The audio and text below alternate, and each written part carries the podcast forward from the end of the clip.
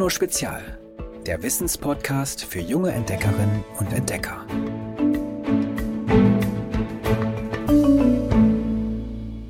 Hallo ihr Neugierigen. In den vergangenen beiden Folgen steckten wir schon ganz tief drin, in der jüngsten Eiszeit. Und heute will ich unbedingt eine spannende Frage klären. Woher wissen wir eigentlich so viel darüber, was vor 15.000 Jahren passiert ist? Das ist doch ewig her. Ich weiß ja zum Teil schon nicht mehr, was ich gestern gefrühstückt habe. Wie kann es denn sein, dass wir heute wissen, welche eisigen Temperaturen es damals hatte, welche Tiere und wie unsere Vorfahren damals gelebt haben? Dass wir so viel über die Eiszeit wissen und auch immer wieder Neues über das Leben auf der Erde während der letzten Kaltzeit erfahren, haben wir Wissenschaftlerinnen und Wissenschaftlern zu verdanken. Dass das Klima nicht immer mehr oder weniger gleich geblieben ist, wissen Forschende übrigens erst seit Beginn des 19. Jahrhunderts. Aber seither untersuchen sie die Fährten vergangener Eiszeiten, wie der Würm- und Weichselkaltzeit. Auch wenn die schon vor ungefähr 12.000 Jahren geendet hat, ihre Spuren sind bis heute überall auf der Welt zu finden. Man muss nur wissen, wie man sie erkennt. Und Forschende können das. Sie finden allerhand heraus und arbeiten dabei in ganz unterschiedlichen Fachrichtungen und Berufen. Geologinnen und Geologen erkennen zum Beispiel anhand von Gesteinsspuren, wie das Klima die Landschaft geformt hat. Sie lesen Steine und die Felsen erzählen ihnen, wie die Landschaft vor Tausenden bis Millionen von Jahren ausgesehen hat. Dafür schauen sie sich alles ganz genau an, von feinen Sandschichten bis zu großen Felsbrocken. In Norwegen erkennen sie zum Beispiel, dass die spektakuläre Landschaft dort mit ihren vielen Bergen, Tälern, Seen und Fjorden in der letzten Eiszeit entstanden ist. Gletscher haben Felsvorsprünge geformt und die Fjorde haben sich gebildet, weil damals die Eismassen bestehende Flusstäler immer weiter ausgehobelt haben. Als die Gletscher dann am Ende der letzten Eiszeit geschmolzen sind, ist das Meer dann in die Täler eingeströmt. Und so sind diese Meeresarme entstanden, die so weit ins Festland hineinreichen. Sogenannte Glaziologinnen und Glaziologen, also Gletscherkundige, erforschen dagegen das Eis in den Gletschern, um herauszufinden, wie sich das Klima im Laufe der Jahrmillionen verändert hat. Sie beobachten dafür zum Beispiel die Gletscher in den Alpen oder auch in der Arktis und Antarktis und messen und dokumentieren, wie diese sich über Jahrzehnte verändern und was Klimaveränderungen damit zu tun haben. Archäologinnen und Archäologen suchen nach Gegenständen und Knochen, die die Menschen vor Jahrtausenden zurückgelassen haben. Dafür müssen sie manchmal mehrere Meter tief graben. In der Nähe von Mexiko-Stadt sind die Bauarbeiter beim Bau eines Flughafens im vergangenen Mai zum Beispiel auf gigantische Knochen gestoßen. Schnell hat sich herausgestellt, die gehören zu Präriemammuts, die während der letzten Eiszeit durch Nord- und Mittelamerika gestreift sind. Auf dem Gelände der Baustelle hat sich offenbar einst ein See befunden und an dessen schlammigen Ufer haben die Urzeitriesen gegrast. Die Tiere sind dabei aber immer wieder im Matsch stecken geblieben und verendet. So ist ein riesiges Mammutgrab entstanden, das bisher größte der Welt. Archäologinnen und Archäologen haben dort inzwischen mehr als 200 Tiere freigelegt. Sowas ist natürlich blöd für die Flughafenbetreiber. Die wollen, dass der Flugplatz so schnell wie möglich gebaut wird. Aber die Wissenschaftler und Wissenschaftlerinnen freuen sich sehr über so eine Fundgrube. Sind solche uralten Knochen ausgegraben, kommen Paläogenetikerinnen und Genetiker ins Spiel. Die untersuchen mit Hilfe solcher Fossilien zum Beispiel das Erbgut von Urzeittieren. Dank ihnen wissen wir zum Beispiel, dass es die heutige Tiergattung Pferd schon seit vier Millionen Jahren gibt. Das haben Paläogenetikerinnen und Genetiker herausgefunden, indem sie das Erbgut eines 700 Jahre alten Urpferdes untersucht haben. Vorher hatte man angenommen, dass es die Gattung Pferd erst seit zwei Millionen Jahren gibt. Aber auch das Erbgut von Neandertalern untersuchen Paläogenetikerinnen und Genetiker, um mehr über unsere frühen Verwandten zu erfahren. Auch Zoologinnen und Zoologen beschäftigen sich zum Teil mit der Eiszeit. Sie sind Tierexpertinnen und Experten, die oft auf einzelne Gattungen oder Arten spezialisiert sind. Zum Beispiel auf Mammuts. Und sie erforschen zum Beispiel das Verhalten oder auch den Körperbau der Tiere. Und dann gibt's noch die Geophysikerinnen und Physiker. Sie schauen in das Erdinnere. Sie vermessen zum Beispiel, wie sich Erdplatten verschoben haben und berechnen, wie sich das auf das Klima ausgewirkt hat. Oder sie bohren ganz tief in den gefrorenen Grund der Antarktis, um herauszufinden, was für ein Klima vor Hunderttausenden Jahren geherrscht hat so wie Daniel Steinhage vom Alfred Wegener Institut in Bremerhaven. Er ist vor einem Jahr auf Expedition in die Arktis gereist, um Eisbohrkerne zu sichern. Eisbohrkerne sind im Grunde frostige Archive. Fast alles Wissen über das Klima vergangener Zeiten stammt aus Eisbohrkernen, also zylinderförmigen, meterlangen Eisproben mit 10 cm Durchmesser. Sie sind frostige Archive. Im Eis eingeschlossen sind hunderttausende Jahre alte Luftbläschen. Forscherinnen und Forscher untersuchen, welche Gase in diesen Luftbläschen stecken und wie viel davon. So können sie ermitteln, wie sich die Atmosphäre, die gasförmige Schutzhülle der Erde, zu verschiedenen Zeitpunkten zusammengesetzt hat. Und sie können erkennen, ob die Temperaturen gestiegen oder gesunken sind. Anhand im Eis eingeschlossener Schwebstoffe lassen sich sogar Meteoriteneinschläge, Waldbrände und Vulkanausbrüche nachvollziehen. Denn auch Asche ist mit dem Schnee in das frostige Archiv gelangt und findet sich dann in den Eisbohrkernen. Und wie kommt man jetzt an solche Eisbohrkerne ran? Für unser neues Geolino Extra Magazin zum Thema Eiszeit, das gerade erschienen ist, haben wir über die abenteuerliche Expedition von Daniel Steinhage in der Arktis berichtet. Hört selbst, wie so eine Forschungsmission abläuft.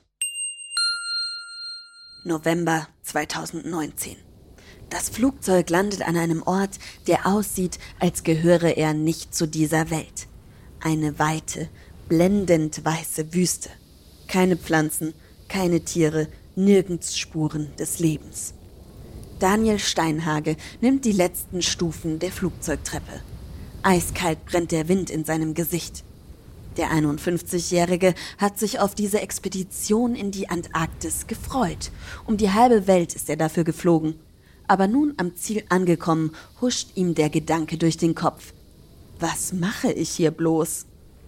Steinhage, Geophysiker am Alfred Wegener Institut in Bremerhaven, kennt die Antwort eigentlich genau. Hier im Osten der Antarktis soll er besonders altes Eis und damit den perfekten Ort für das Projekt Beyond Epica finden. Später wollen seine Kolleginnen und Kollegen dort tausende Meter tief in den eisigen Grund bohren. Je weiter sie vorstoßen, desto älter das Eis denn es entstand im Lauf von Hunderttausenden Jahren aus Schneeflocken, die auf die Erde rieselten und sich Schicht für Schicht aufstapelten, wie bei einem Baumkuchen. Der Schnee wurde schließlich zu dichtem, kilometerdicken Eis. Darin lagen Staubkörnchen und Luftblasen. Für die Wissenschaftler und Wissenschaftlerinnen sind es Zeitkapseln, die ihnen verraten, wie das Klima in der Vergangenheit ausgesehen hat. Daniel Steinhage und all die anderen Forscherinnen und Forscher wollen mit Hilfe des Eises rund 1,5 Millionen Jahre zurückschauen. Und sie wollen herausfinden, in welchem Tempo haben Kalt- und Warmzeiten einst gewechselt. Um diese Frage zu beantworten, müssen Dutzende Wissenschaftlerinnen und Wissenschaftler aus zehn Ländern sowie Tonnen von Proviant, Material und Ausrüstung ans andere Ende der Welt reisen und ankommen.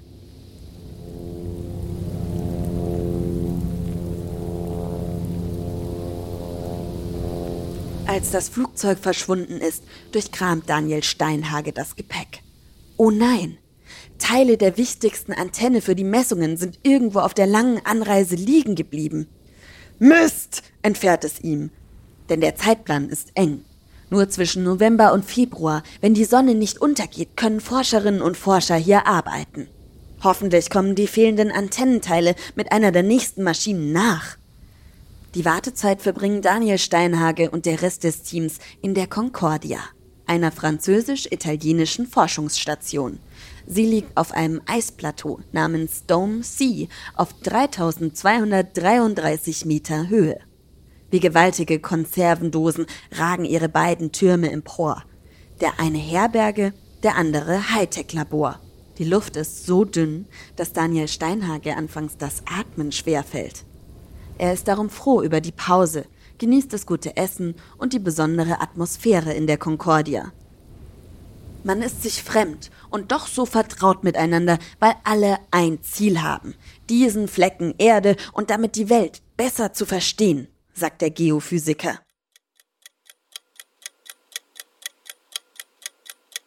Fünf Tage später. Fünf Männer, die Astronauten gleichen, verlassen die Station. Sie tragen Daunenanzüge, dicke Stiefel, Handschuhe. Die fehlenden Antennenteile sind angekommen. Sie können das Eis jetzt vermessen. Knirschend graben sich die Pistenraupen, in denen die Männer Geräte und anderes Material verstaut haben, durch den Schnee. Das Messgebiet ist ungefähr 35 Kilometer von der Concordia entfernt. Die Sonne lässt das Eis funkeln. Es herrscht Windstille. Und es hat nur 20 Grad unter Null. Quasi Hitze, scherzen die Männer und schälen sich aus den Schutzanzügen. Ihre Handschuhe aber legen sie nicht ab. Zu groß ist die Gefahr, sich bei der Arbeit im Eis Erfrierungen zu holen. Außerdem ist die Antarktis launisch. Manchmal schlägt das Wetter binnen Minuten um, Stürme und dichte Nebel ziehen auf. Daniel Steinhage hat es bei früheren Expeditionen erlebt. Es sei, als würde einem jemand einen Eimer auf den Kopf setzen, erzählt er. Plötzlich sei da kein Boden mehr, kein Himmel, nur weiß. Mancher schon irrte bei solchen Bedingungen in den Tod. In diesem Dezember 2019 aber halten Wetter und Ausrüstung. Nur Tage nach Beginn der Messungen sendet das Team Daten an die Leitung des Projekts. Diese bestimmt den Bohrpunkt. 75,3 Grad Süd, 122,4 Grad Ost. Ab diesem Jahr werden sich Daniel Steinhages Kollegen und Kolleginnen dort Stück für Stück in den gefrorenen Grund vorarbeiten. Ihr rohrenförmiger Bohrer, den sie ins Eis drehen, ist an der Unterseite mit scharfen Messern besetzt. Um einen Kern aus Eis herum schraubt er sich in die Tiefe Meter für Meter. Von den gewonnenen Eiskernen wird das Team stets nur eine Hälfte mit ins Labor nehmen, um sie nachher zu untersuchen. Die andere bleibt in der Antarktis. Quasi als Sicherungskopie. Denn sollten während des Transports Kerne schmelzen, gingen wichtige Kapitel Klimageschichte verloren. Vielleicht für immer. Wenn ihr euch noch mehr für Forscherinnen und Forscher, die sich in die eisigen Regionen unserer Welt hervorwagen, interessiert, dann hört euch doch auch noch unsere Folge Expedition ins Eis an. Ein ganz tolles Experiment habe ich jetzt noch für euch, meine lieben Forscher und Forscherinnen. Lasst ganz einfach Seifenblasen in der eisigen Luft gefrieren. Ganz wichtig, die richtige Seifenblasenmischung. Wir verraten euch einen Trick, damit das funktioniert. Für gefrorene Seifenblasen braucht ihr 200 Milliliter Leitungswasser, 35 Milliliter Maissirup, 35 Milliliter Spülmittel und zwei Esslöffel Zucker.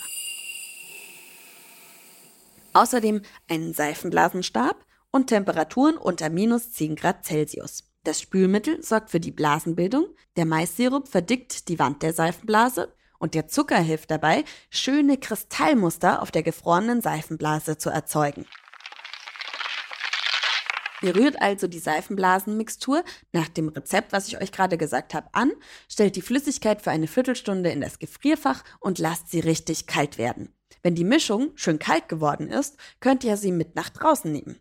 Sucht euch einen Ort aus, in dem ihr die Seifenblase gefrieren lassen möchtet. Taucht dann den Stab in die Lauge und pustet ganz vorsichtig hindurch, damit die Seifenblase entsteht. Ein Tipp noch, am besten funktioniert es, wenn ihr die Blase vorsichtig auf einen ebenen, kalten Untergrund pustet und nicht direkt in die Luft fliegen lasst. Dadurch wird die Seifenblase stabiler und die Wahrscheinlichkeit ist höher, dass sie gefriert. Die genaue Anleitung findet ihr auch nochmal auf www.geolino.de. Und jetzt kommt Trommelwirbel. Der Witz der Woche. Sagt die Oma zum Enkel, du darfst dir von mir ein schönes Buch wünschen. Sagt das Enkel, okay, dann wünsche ich mir dein Sparbuch. In der nächsten Folge widmen wir uns dann ganz besonderen Tieren, den Mammuts.